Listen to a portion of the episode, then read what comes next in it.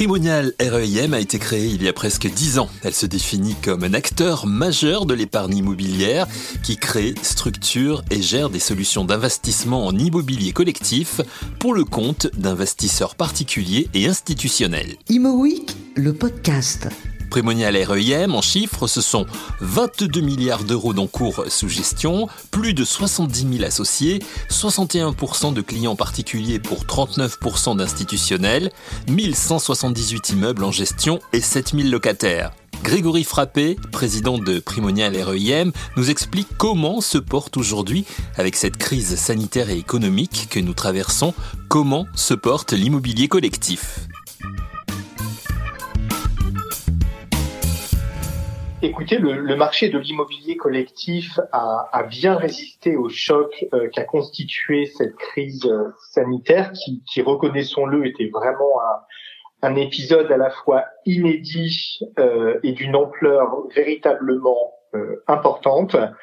Mais l'immobilier en général, l'immobilier collectif en particulier, a vraiment joué son rôle de valeur refuge, même si euh, dans certains secteurs comme le commerce ou, l'hôtellerie, euh, l'impact a été réel en ce qui concerne euh, cette crise. Mais est-ce que justement le, confinement qui se poursuit risque d'aggraver les choses? Alors écoutez, pour les secteurs les plus fragilisés de l'économie, il est clair que le confinement, le deuxième confinement, ne sera pas une bonne nouvelle, mais pour un certain nombre d'actifs, de bureaux, de santé résidentielle, euh, je pense que véritablement il y aura euh, une valeur refuge de la part de l'immobilier et pas de conséquences pour les foncières sur leur capacité à percevoir leur loyer. Comment justement vous, avec Primonial Reim, vous avez géré cette situation particulière depuis le mois de, mars dernier?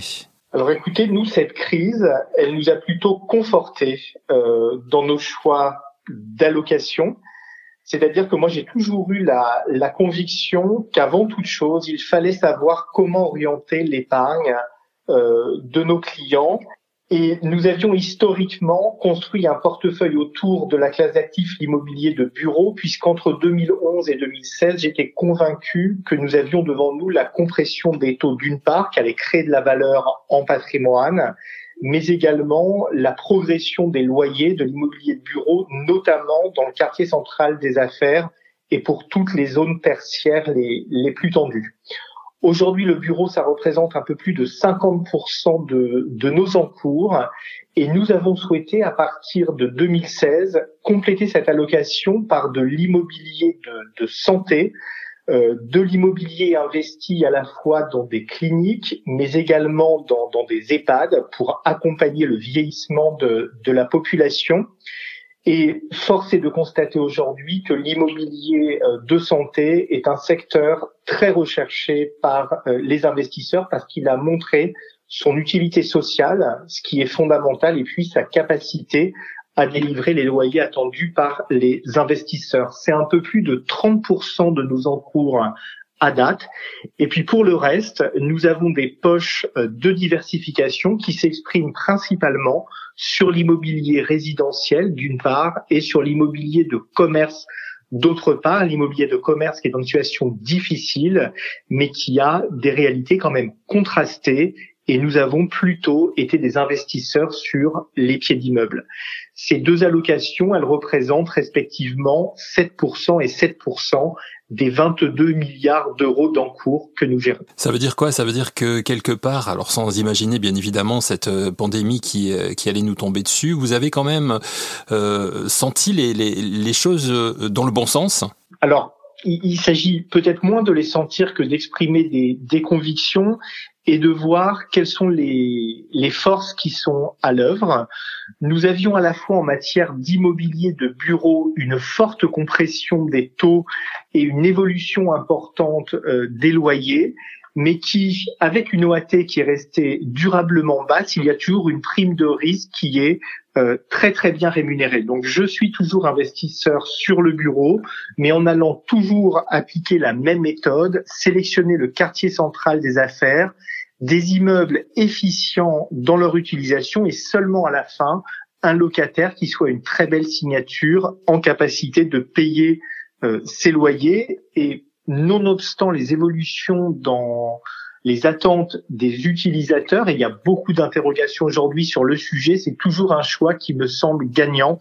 Mais c'était plutôt de se dire qu'il y a aussi une vertu euh, sociale. L'immobilier, ce n'est pas un placement comme les autres, et il peut à la fois accompagner des mouvements euh, sociologiques et démographiques lorsqu'on les exprime sur l'immobilier de santé et l'immobilier résidentiel. Et nous sommes extrêmement engagés chez Prem et pas seulement à cause de la crise sanitaire que nous que nous traversons, pour à la fois comprendre les évolutions des attentes des utilisateurs, verdir euh, notre patrimoine et engager nos allocations d'actifs vers toujours plus de mixité, d'hybridité et de réversibilité des usages de l'immobilier.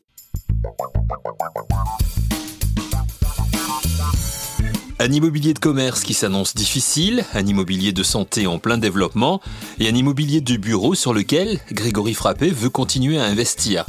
Mais aujourd'hui, ne rencontre-t-on pas, en général, une certaine frilosité vis-à-vis de l'investissement dans l'immobilier de bureau?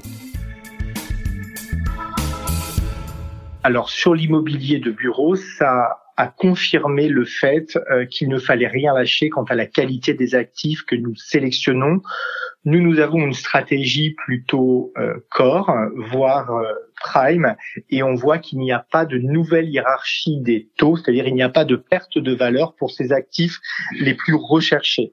En ce qui concerne maintenant l'évolution des, des, usages et au risque d'être un peu à contre-courant de choses que j'entends parfois, pour moi la, la crise sanitaire, elle a quand même montré l'attachement des entreprises et également des collaborateurs à l'immeuble de bureau pour les, valeurs euh, qu'il dégage, pour le sens qu'il donne au travail de chacun d'entre nous. Nous n'avons pas envie d'être des prestataires au service euh, d'une entreprise, mais véritablement des collaborateurs avec, au niveau de notre bureau, une émulation du partage et de la créativité.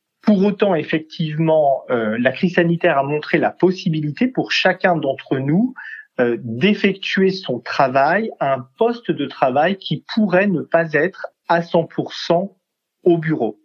Il y a la possibilité désormais de travailler à la maison, mais c'était déjà le cas avant la crise sanitaire pour une ou deux journées par semaine et voir demain la possibilité euh, de travailler dans des tiers-lieux, par exemple des centres de coworking. Ça veut dire quoi? Ça veut dire que s'il y aura peut-être plus de souplesse sur la possibilité pour un collaborateur de travailler au siège ou dans un autre lieu, je suis convaincu que le nombre de mètres carrés absorbés, passé la crise sanitaire qui a gelé les transactions, va rester à des niveaux comparables au take-up que l'on observait autour de 2 millions de mètres carrés.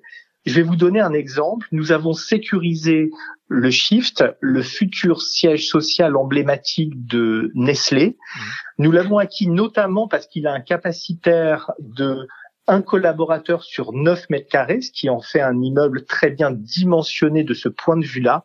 Mais au final, les aménagements qui ont été faits par le preneur, à savoir Nestlé, c'est près de 50% de lieux de convivialité, de lieux de réunion, euh, d'espaces Et donc, il n'y a pas, dans ce cas de figure-là, la volonté de mettre toujours plus de collaborateurs au sein d'un même immeuble de bureau, mais de prévoir des lieux d'échange où bien sûr il y a également des postes de travail ouverts. Et moi, la réflexion qui est la mienne de me dire, j'ai bien en tête que les utilisateurs, les entreprises auront besoin demain de, de flexibilité, soit pour des raisons économiques, soit pour accompagner la croissance ou la décroissance. Mais le sujet qui est devant nous, c'est ce qu'en tant que grande foncière, nous aurons demain, comme locataires, à la fois des corporates, mais aussi peut-être des coworkers. Mais dans les deux cas, nous aurons un locataire et le sujet qui est devant nous, allons-nous accompagner nous aussi cette offre servicielle en faisant un pas vers l'exploitation de nos immeubles. Je reste résolument positif pour l'investissement de, bureaux. J'ai beaucoup de retours d'expérience de collaborateurs qui me témoignent à quel point, si le télétravail est possible, la présence au siège leur manque. Fort de ces exemples et de cette expérience dont vient de nous parler Grégory Frappé, Quels sont les objectifs de Primonial REIM pour 2021 Une année qui s'annonce encore compliquée avec une crise sanitaire qui ne sera pas réglée et une crise économique qui pourrait s'accentuer. Alors exactement. Déjà, quand on se donne des objectifs, ils peuvent être euh, quantitatifs. J'avais indiqué il y a plus d'un an de cela que je souhaitais faire passer nos encours sous gestion de 20 à 30 milliards d'euros. Nous aurons déjà au cours de l'année 2020 confirmé les objectifs de collecte qui étaient les nôtres avec près d'un milliard d'euros de collecte en matière de SCPI, ce qui confortera Primonial REM en tant que leader de la pierre papier SCPI. Nous aurons également proposé près d'un milliard d'euros d'unités de compte immobilières, ce qui nous donnera une part très significative de marché euh, au sein des unités de compte immobilières. Et puis, nous aurons eu de très belles réalisations en club deal avec, par exemple, l'immeuble Le Shift pour plus de 620 millions d'euros réalisés avec nos partenaires EDF Invest et la Française. Donc déjà au niveau quantitatif, pour 2021, j'essaierai de réitérer ces objectifs de collecte ambitieux et en tout cas d'avoir toujours un rôle de leader en matière de collecte SCPI et OPCI. Des objectifs peut-être plus qualitatifs, c'est de poursuivre dans nos choix d'investissement l'allocation qui est la nôtre, 50% bureau, 30% santé, le reste en diversification résidentielle et hôtellerie peut-être, par exemple, et puis de mettre la démarche ISR, la démarche ESG, c'est-à-dire l'investissement utile utile pour la collectivité, utile pour les utilisateurs et utile bien évidemment pour euh, les investisseurs au cœur de notre démarche. Alors on voit en, vous écoutant, enfin on voit, on entend, surtout en vous écoutant Grégory euh, Frappé que euh, vous savez vous vous projeter sur sur du court terme, mais le rôle d'un chef d'entreprise aussi est de savoir se, se projeter à, à, long terme. Et quelle est justement dans le contexte compliqué que nous traversons aujourd'hui votre vision de ce que sera l'immobilier de demain qui se construit aujourd'hui? Alors je pense qu'il va falloir penser l'offre euh, immobilière toujours plus hybride, euh, toujours plus flexible, toujours en adéquation avec euh, les besoins socio-démographiques qui sont à l'œuvre en Europe avec une augmentation des populations seniors à un bout de la pyramide des âges. Et c'est la raison pour laquelle il faut accompagner ce mouvement en investissant massivement dans les actifs immobiliers de santé et accompagner leurs exploitants pour avoir toujours euh, un immobilier de santé qui réponde aux attentes des seniors. À l'autre, de l'autre côté de, de la chaîne, il faut également accompagner les jeunes actifs en leur proposant des solutions innovantes, du co-living par exemple. Nous sommes très engagés dans une démarche de constitution d'une offre européenne en bulle touraine, c'est-à-dire qu'on va construire un immeuble afin qu'il soit dès le départ destiné à la location et surtout une mixité des usages en matière euh, d'immobilier. Et enfin, en ce qui concerne les sièges, j'ai eu l'occasion euh, déjà de, vous le dire, de prévoir euh, des nouvelles structures d'accueil avec des offres servicielles toujours plus présentes et véritablement que les enjeux de flexibilité pour nos entreprises utilisatrices seront un enjeu, fort et des attentes de demain. La crise a été un accélérateur hein, de tendances qui étaient déjà euh, à l'œuvre. Mais euh, moi, j'aime assez cette image hein, de, de, dire, en ce qui concerne en tout cas l'immobilier de, de bureau, que que le télétravail euh, sera à l'immobilier de, de, bureau ce que le e-commerce est à l'immobilier commerce physique.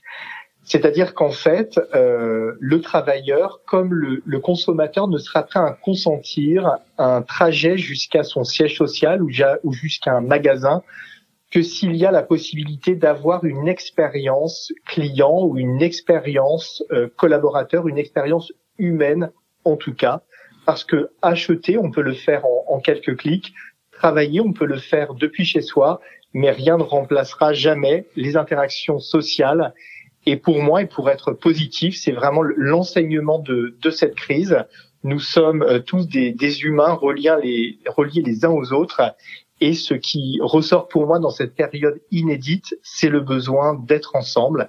Et donc, plus que jamais, j'ai la conviction que nos bureaux, euh, nos appartements et même nos commerces seront les lieux privilégiés de ces interactions demain et donc des éléments importants de la création de valeur pour un investisseur.